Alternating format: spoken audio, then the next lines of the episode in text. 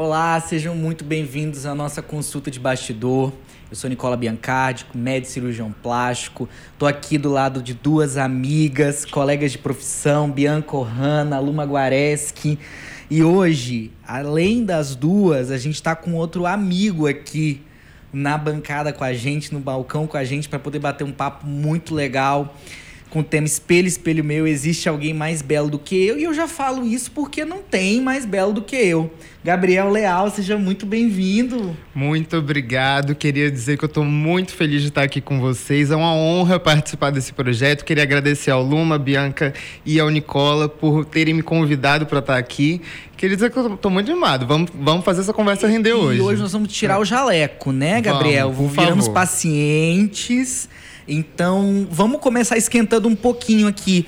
É, quem aqui tem a lataria íntegra? Quem aqui nunca mexeu em nada?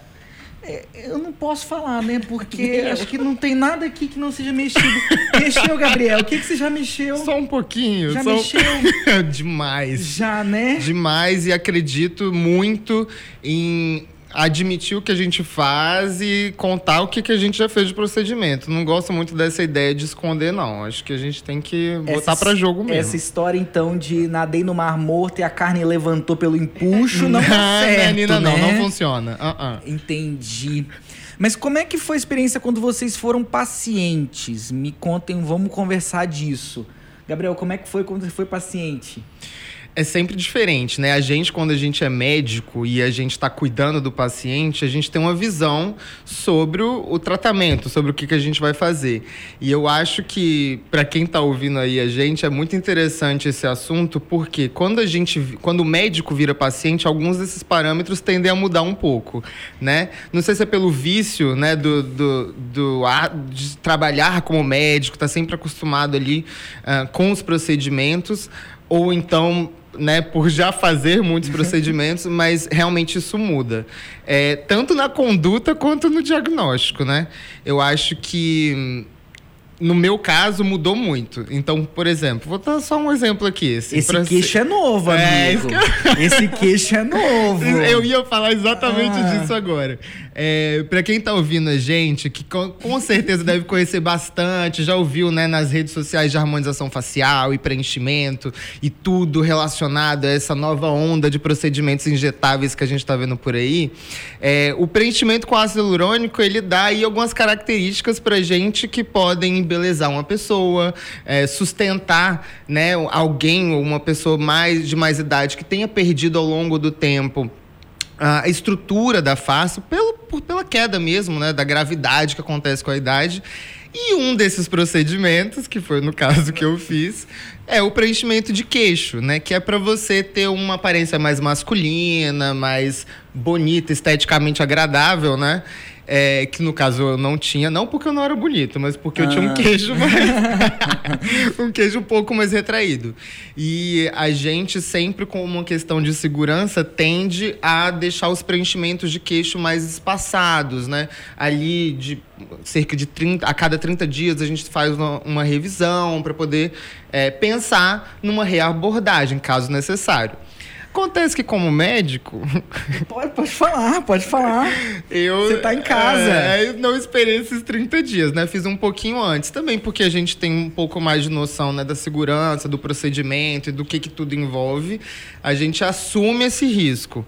Mas é, eu esperei um pouquinho menos de 30 dias pra fazer. Bianca, qual estripulia você você se enquadra naquele, naquela frase do faço o que eu digo, não faço o que eu faço, tá? É, Conta eu, pra gente. Eu já fiz alguns procedimentos cirúrgicos e, e minimamente invasivos. E eu acho que a gente não é, sem dúvida nenhuma, exemplo de paciente de disciplina, porque por nós conhecermos muito é, é, o tema envolvido, se a gente está falando da nossa área, né? Não estou falando de sim. outra área. Mas quando a gente está trabalhando na área que a gente domina, a gente acha que conduz bem qualquer situação e acaba não seguindo é, os passos adequados que a gente falaria para o nosso paciente. Então, eu já fiz, eu estava num estágio na Turquia com Nazim Turkas, que é meu mentor em Chique, né, minha amiga? Na é Turquia. Altíssimo nível, galera. Você viu? Em 2011, fazendo um fellow lá de um mês. E aí um dia a gente estava ali batendo um papo E ele falou: ah, deixa eu fazer um programa de simulação para ver como é que ficaria o teu nariz operado e tal. Acho que vai ficar ótimo. Eu falei: ah, vamos fazer. Fez, eu gostei. O meu último, a última semana de estágio, que era para eu ir para Grécia, que eu ia viajar, passear, fiquei lá e operei. Tipo assim, fiquei cinco dias em Istambul, fiz uma rinoplastia sozinha, sem ninguém por perto, as enfermeiras só falavam turco, um caos. No dia seguinte eu estava arrependida já do que eu tinha inventado de fazer e peguei um voo depois para Nova York, enfim, cuidei do meu pós-operatório em outro país, nem era no Brasil. Então assim, tudo errado, né? Nada do que a gente recomende que o nosso paciente faça. Por acaso deu tudo certo, mas você contou, é, são, seu, você contou são, pra sua mãe que você ia operar pro, o nariz? Não, eu contei, eu contei, eles ficaram bem apavorados. Eu falei, não, mas confia, e eles confiam em mim sempre. Falei, vai dar tudo certo, é uma coisinha pequena, mas deu tudo certo. Eu adorei, minha plástica de nariz ficou maravilhosa. Fiz com um dos melhores do mundo. Verdade. Foi mesmo, incrível. Dizer e isso. isso me ajuda muito. Agora, pegando o gancho aqui em relação ao que isso ajuda a gente de estar do outro lado Toda vez que eu tenho uma paciente de rino, que é o meu tema, tema que eu amo, que eu gosto de, de fazer muito, eu tenho a experiência vivida, né? Da cirurgia, do pós-operatório, do que você vai sentir, Sim. de como a gente fica dismórfico mesmo no pós-operatório, inchado, com edema, que vai passar, o que, que a gente pode fazer para melhorar é, é, é esse pós-operatório. Então, para mim, só é, agregou valor como cirurgiã ter passado por isso. Óbvio que a gente não vai passar por todos os procedimentos que a gente indica e faz, mas eu acho que dos que a gente pode experimentar e não, não, não falando só de cirúrgicos, mas dos outros também. Sim. Até para o paciente, ele tem muito mais segurança também quando você, tipo, eu tenho certeza que o paciente seu Mas deve ser uma tentação, o... ainda mais para você e para o Gabriel que são injetores que gostam não, da, é. da cosmetria, que é, gente, para quem está ouvindo, ouvindo a gente, vendo a gente, cosmetria é a parte da dermatologia da cirurgia plástica que faz a parte de preenchimento, né, Estética, né, Gabriel? É, a ciência estética, que estuda beleza. Isso, exatamente. A ciência médica que estuda beleza, é. cosmetria. Aí tem todos esses injetáveis e tecnologia. O Biel faz bastante, eu faço é. também. É, é uma tentação, não é não, minha é, amiga? É uma tentação tanto pra gente quanto para o público em geral, né? Existe uma, uma pressão de mídia, de, de de todo mundo que vai fazendo, né? A busca pela beleza, ela é algo que, que existe, fato, mas a gente tem que ter sempre muito bom senso, né? Para entregar. Eu, pelo menos, gosto de resultados naturais e valorizar o que o paciente tem de bonito, valorizar a beleza de cada um, sem deixar todo mundo igual, né? Ninguém, eu acho que ninguém é fã da harmonização, entre aspas, facial. Tem um outro termo aí no mercado, a demonização Demoniza... facial. É, né? demonização facial. Eu acho que, pegando o seu gancho, Bianca, a gente está vivendo aí uma dualidade importante, um momento de dualidade importante, porque ao mesmo tempo que, de um lado, a gente vê um, um movimento cada vez mais evidente de é, de deixar os procedimentos mais orgânicos e mais naturais, né? As pessoas elas não querem mais ficar com aquela cara de eu fiz um procedimento, agora elas querem parecer que não fez, né? E tudo bem, eu também acho mais orgânico, mais bonito. Mas por outro lado, a gente está vendo aí uma pressão gigantesca gigantesca por parte da mídia para ter um certo padrão de beleza. Isso não é de agora, isso não é novidade. É como se fosse uma forma. Não, com certeza absoluta. E sobre isso, até, pegando agora outro gancho, é, eu até dei uma aula semana passada em São Paulo sobre esse assunto, que esse assunto da forma que você está falando, Nicola, ele é muito interessante. Hoje a gente tem um padrão de beleza muito evidente, que são rostos é, extremamente angulados, extremamente bem definidos, com contornos bem definidos, mas nem sempre foi assim. Você sabia que a história, uh, ao longo da história, a gente teve diversos padrões de beleza diferentes. Hum. Então, na época ali da Grécia Antiga, né, o que era mais interessante, esteticamente bonito, considerado pela sociedade, eram mulheres mais rechonchudas, com rostos Poxa. mais redondos. Pô, esse padrão. Porque... Homens rechonchudos nunca teve na moda, não, estaria na não, moda. Deixa, deixa eu fazer eu uma pergunta. Aproveitando esse gancho, Sim. acho que não tem nada mais na moda agora na, na cirurgia plástica corporal do que a lipo HD. Eu sei ah, que a é Luma verdade. gosta do tema, quero que ela fale um pouquinho sobre isso. O que, que você acha dessa moda da lipo HD? Primeiro, deixa eu contar minha experiência, porque na verdade foram duas Conta. experiências. A gente adora te ouvir. Cirúrgicas, obviamente. E ela é né? cheia de experiência, viu, é, gente? É, você é mexida nesse é grau? É engraçado, porque a primeira eu, era, eu ainda estava na faculdade. E eu fui um pouco inconsequente no pós-operatório. Não cuidei muita coisa, não. Graças a Deus deu tudo certo. E a segunda, eu já estava estudando, já, já, já tinha alguma noção sobre cirurgia plástica. E é curioso porque eu me cuidei muito mais, eu acho que por medo de ser responsável por não dar um resultado que, que eu gostasse. Eu não queria que eu fosse responsável pelo erro. Oi? Eu já fiz implante mamário e lipoaspiração. Inclusive, assim, o procedimento em si deu tudo certo, mas eu fui bem inconsequente que eu operei fora do país sozinho, mas no fim deu Não, tudo e certo. foi para A operar. gente gosta de operar fora do país. Finas, né? Então, Demais, voltando à sempre. questão da, da Lipo HD, eu acho que a gente entra muito no conceito também que, que a gente estava falando da naturalidade, porque a Lipo HD ela não é para todo mundo. A ideia é que ela, ela Explica pra gente um pouquinho a lipo HD, porque tem muita gente que tá vendo a gente, tá ouvindo a gente, que não sabe o Não que, que é sabe. HD, o que, que é É um lipoaspiração, termo que a é gente a usa diferença. para lipo de alta definição, mas que a ideia dela é realçar o que a anatomia da pessoa já tem evidente, entendeu? Se a pessoa malha, ela tem é, os músculos preeminentes, é óbvio que se eu tirar essa gordura, isso vai aparecer. Então vai ressaltar a musculatura que a pessoa é a já anatomia tem. natural da pessoa. Eu não vou criar nada que a pessoa tenha. É por isso que esse procedimento ele não é indicado para todo mundo. A gente, a, a- o maior segredo da lipo HD é a seleção do paciente. Acho que como tudo na cirurgia plástica, né? O bom senso de saber o que, que a gente vai indicar para cada um. É, verdade. Verdade. É, essa questão de indicação acho que é muito importante, né? A gente fala de. é, a gente brinca que é, tem uma, uma máxima que dinheiro de gordo é o mesmo dinheiro de magro, mas resultado de paciente mais cheinho, sobrepeso, não é o mesmo resultado de um paciente que foi no peso para cirurgia. Esse filtro é importante, né, Bianca? É, é, é Segura, Nicola. Não, é, dá uma segurada, né? Não, é super importante, mas eu acho que a gente tem que sempre é, tentar entender o nosso paciente individualmente, né? Tem casos e casos. Uma coisa é uma paciente que está com sobrepeso ou até com algum grau de obesidade. Eu tô falando, nem é mais a minha praia tanto a cirurgia corporal, mas é, fazer isso pensando em fazer uma lipo de emagrecimento. Eu não sou a favor desse tipo de procedimento.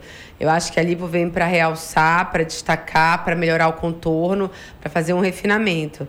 É, mas a gente olha, às vezes, uma paciente que está acima do peso, mas que tem uma mama gigante, que reduzir essa mama vai trazer muita qualidade de vida para ela, aí é ter bom senso, como a gente tem sempre em tudo. A gente tá né? pesando, na verdade, a qualidade de vida que ela vai ter para poder fazer É, atividade porque o- física. O, fato dela tá, da- do paciente estar acima do peso não é só o resultado, que vai, não vai ficar tão interessante, mas aumenta muito os riscos de tudo, né? O risco de anestesia, do pós-operatório. Então, quanto mais o paciente puder estar dentro do que a gente considera, né, um índice de massa corpórea dentro da normalidade, melhor. A gente vai ter alguns bate-papos aí com a Fernanda, que é endócrino, ela vai poder esmiuçar mais sobre isso com Falar a gente. um pouquinho mais pra gente, questão de limite de peso e, tudo. E eu acho Fala, que a Gabi. questão aqui, né, complementando, não é que no paciente que tem sobrepeso o resultado não vai ser tão bom quanto o paciente, né, que não tem.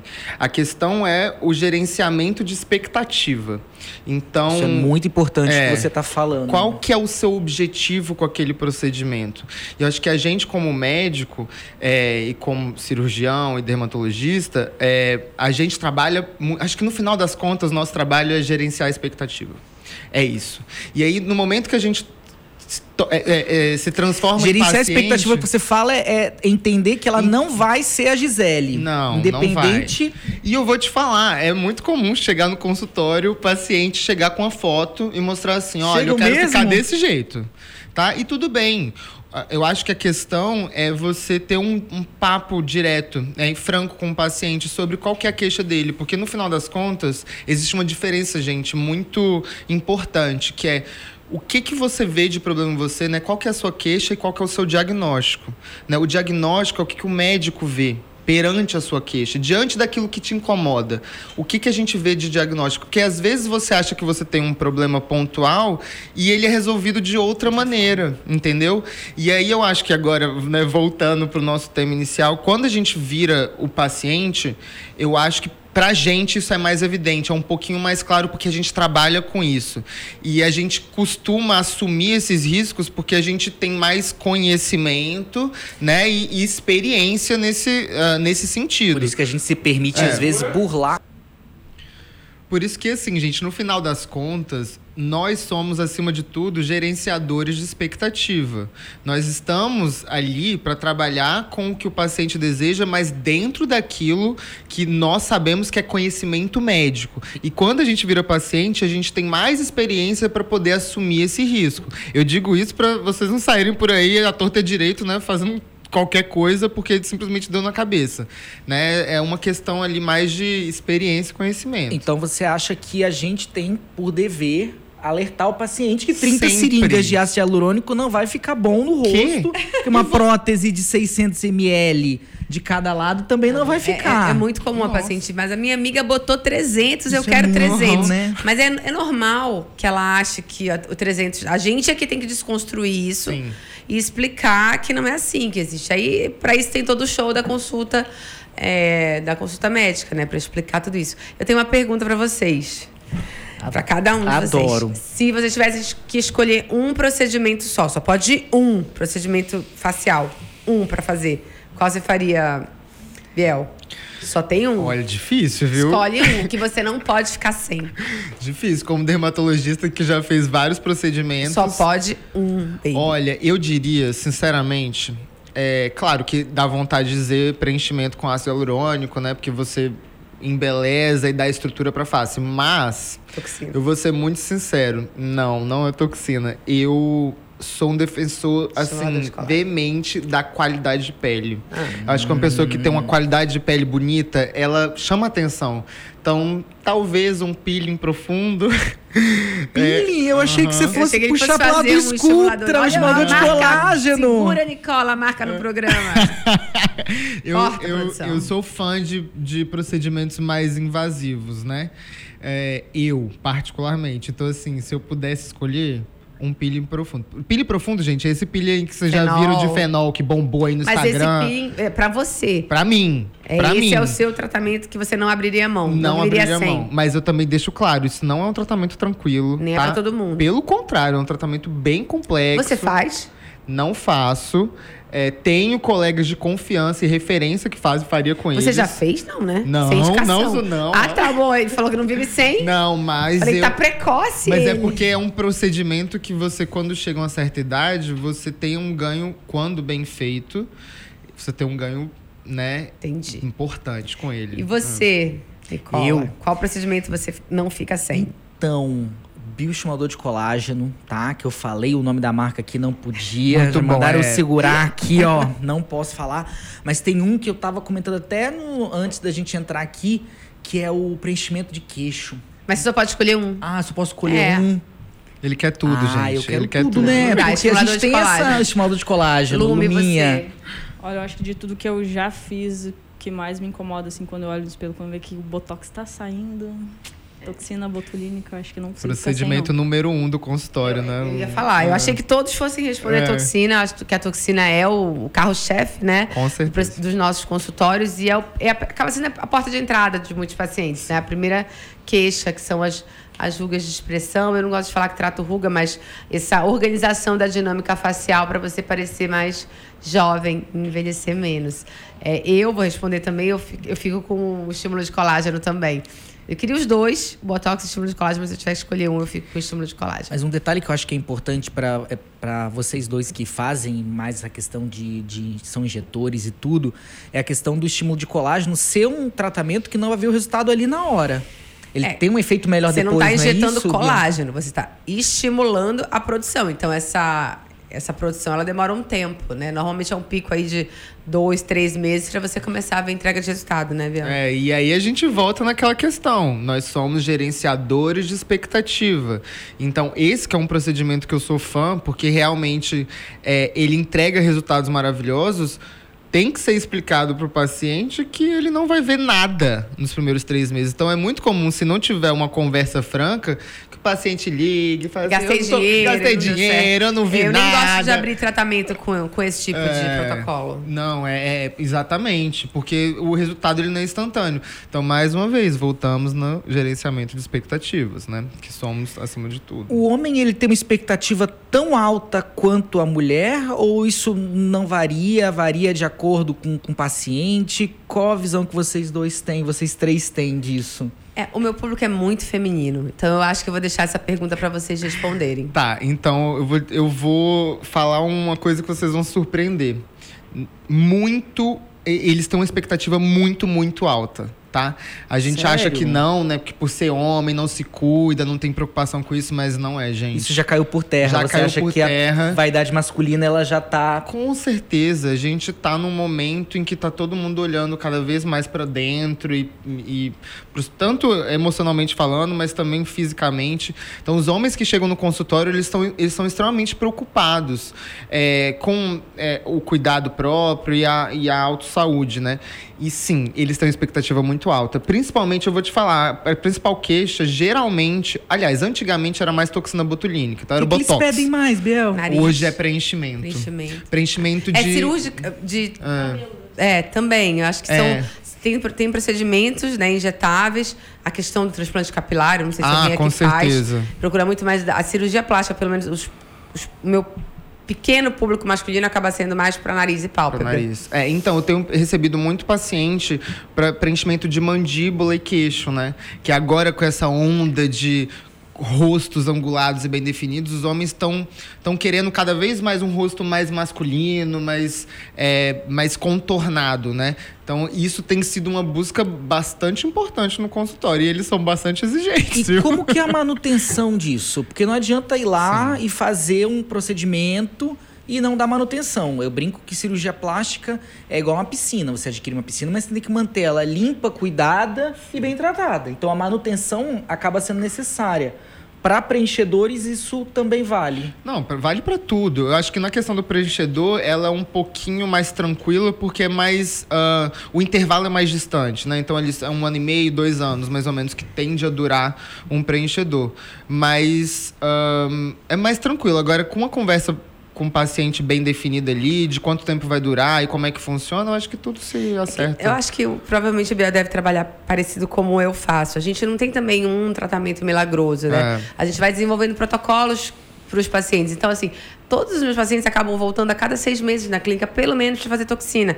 E a gente vai avaliando se está na vez de fazer um estímulo de colágeno injetável, se vai fazer uma tecnologia. Sempre tem algo. Falei seis meses, mas para quem tem muita tecnologia ou quem trabalha mais com a parte dermatológica de, de skincare, o paciente volta até com uma frequência menor.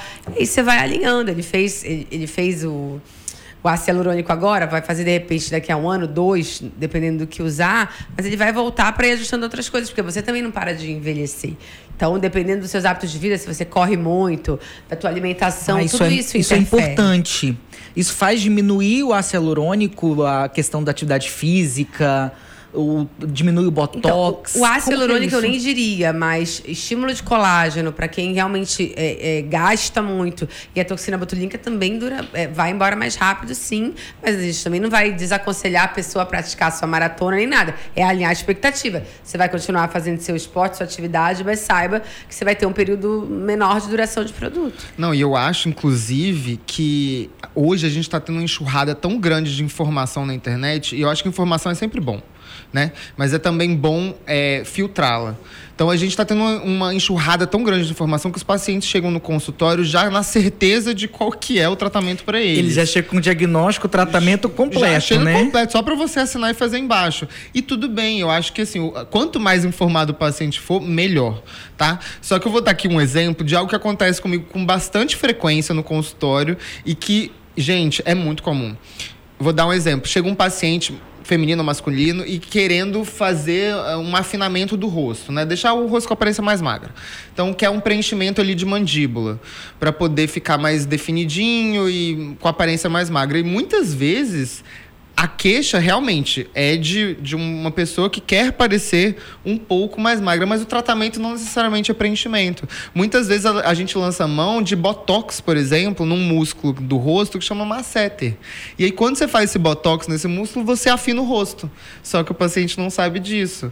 E aí, muitas vezes, o tratamento ele é mais barato e ele tem uma melhor indicação do que aquilo que ele acha que ele tem que ele precisa porque ele leu na internet, né? Então, é é, acho que essa enxurrada aí também de informação que a gente está tendo, ela é importante para entender o que, que tem chegado e como conversar com quem chega pra gente, né? E, e, no consultório de vocês dois, falando mais de cirurgia agora, como que é essa questão da vaidade masculina? Se vocês têm esse público? Eu recebo muito, eu recebo muito paciente masculino para lipoaspiração, ginecomastia, né? Ginecomastia é quando você tem a presença de mama, tá? No homem.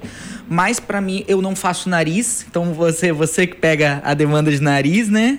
Luma, o que, que você vê? O que eu tenho visto também, a, a maioria do público ainda é feminino, mas o que mais procura é lipo e ginecomastia.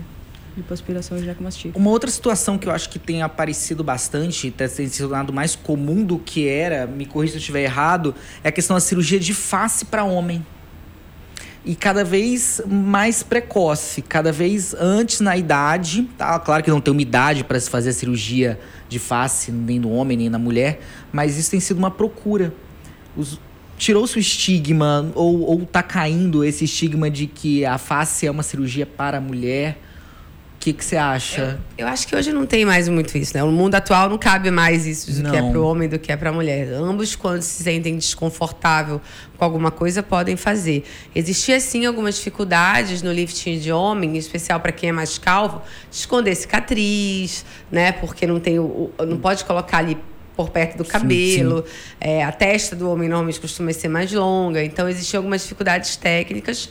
É, mas da mesma forma como os homens procuram pelos procedimentos minimamente invasivos, também se chegar o momento de fazer uma fase, a gente sabe que um pescoço muito pesado não tem procedimento que segure, né? A gente tem que operar e eu tenho sim um público masculino que me procura para bléfaro superior.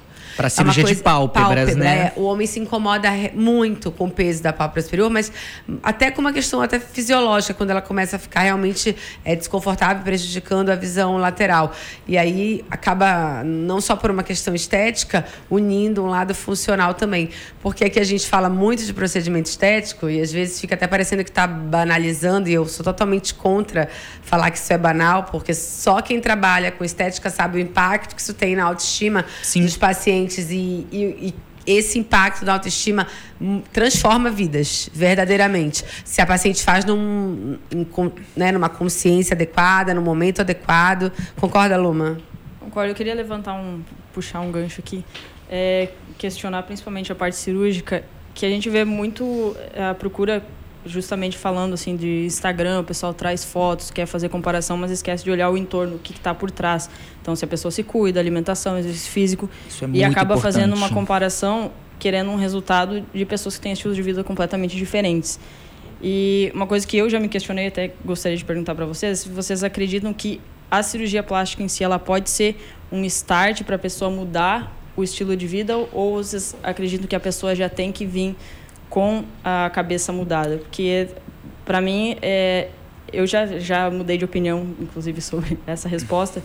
Mas quando a pessoa já não não está alinhada o pensamento com um estilo de vida, eu acho que compromete muito o resultado, porque você vai entregar para ela de uma maneira fácil uma coisa que ela está buscando e ela não vai ter essa manutenção se ela já não teve esse pensamento de que estava com a, com a vida errada, errada entre aspas, né? Mas assim, sem, sem se cuidar da maneira adequada. Eu o que, que, vocês pensam disso? Eu acho que se o paciente ele já está no caminho do emagrecimento, a plástica ela vem como um reforço. Acho que ela não tá Acho que, ela, acho que ela não está falando nem só de emagrecimento, acho que ela está falando de tudo, tudo, de qualidade de vida. Porque tem gente que é magra e não é saudável. Sim, sim. Com então, acho que ela está falando no, no, geral mesmo, né? Para você é, ter o resultado adequado. Eu acho que é, é sim e não a tua resposta.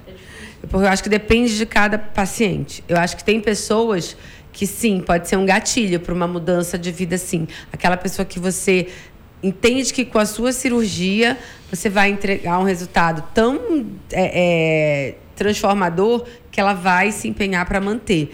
Agora, se você acha que a pessoa já tá, é, é, já vem de um, de um estilo de vida totalmente desordenado e o teu resultado nem vai ser isso tudo, para essa paciente você vai ter um resultado comprometido porque provavelmente ela não vai manter. Aí vem a questão da alinhar a expectativa.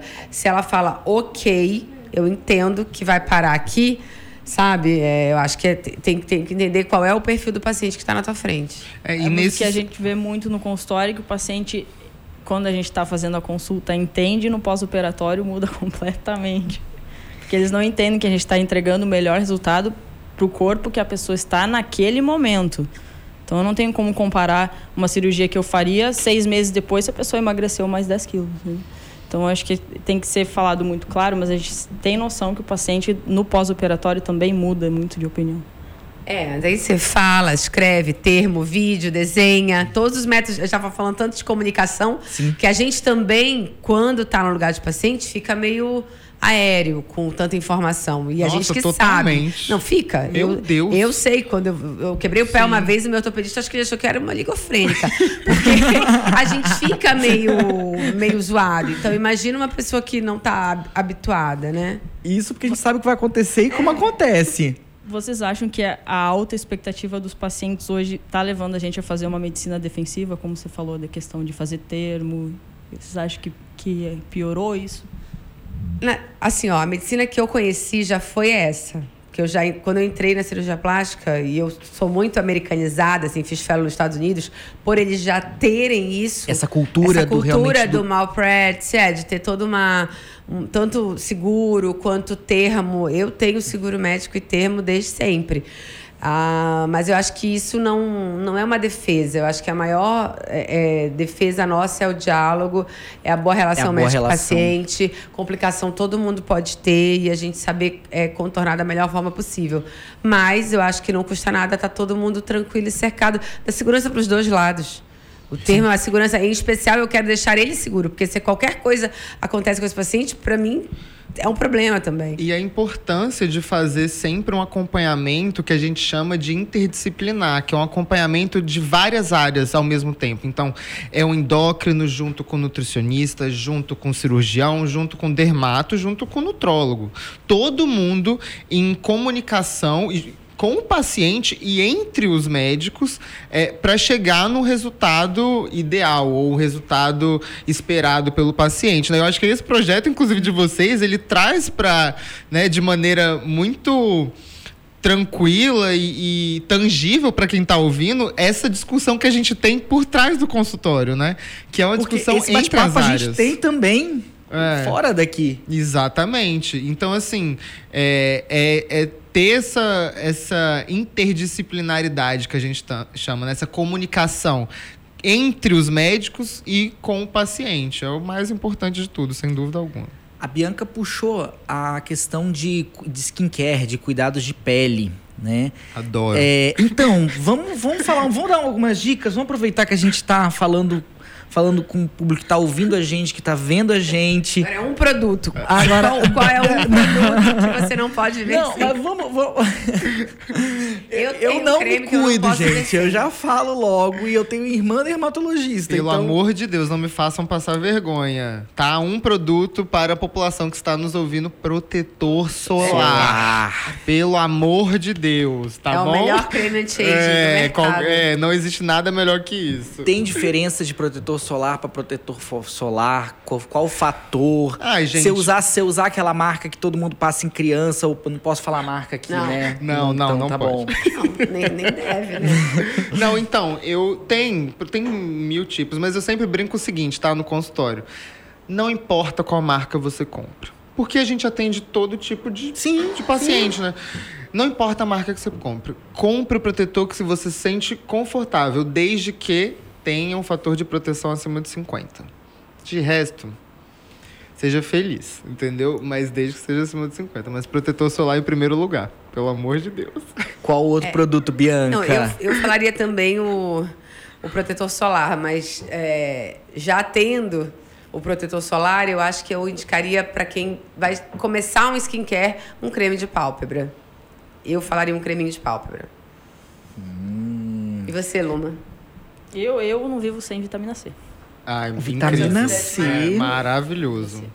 É a minha segunda opção. Eu posso falar que eu sou um pouco descuidado? Eu tenho. Eu, eu limpo tá a minha pele. Aqui. Eu sou descuidado, por incrível que pareça. Gente, por incrível que, que pareça, eu sou descuidado. Biel, me corrija se eu estiver errada. Faço o que eu digo, não faço o que eu faço. Mas você usa protetor? Uso protetor solar. Tá bom. Tá bom. Já, eu sigo a dica do Biel é. e a sua dica. O, o, o mais potente seria os com ácido retinóico? Para realmente é, é, combater, porque tem ah, um creme anti-aging. É, Fala então, sobre isso. Não, então.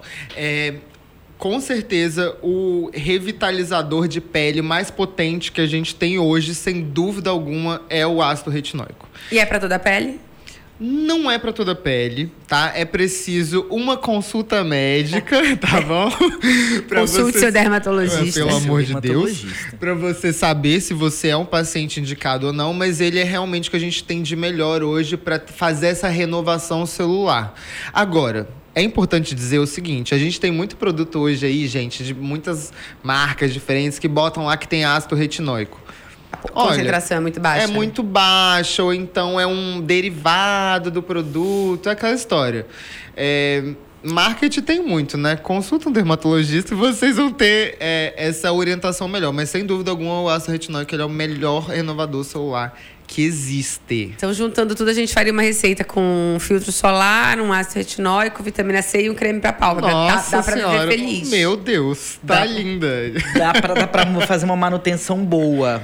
Com certeza absoluta. Excelente. Amigos, precisamos encerrar. Ai, que pena, gente. Tava tão bom.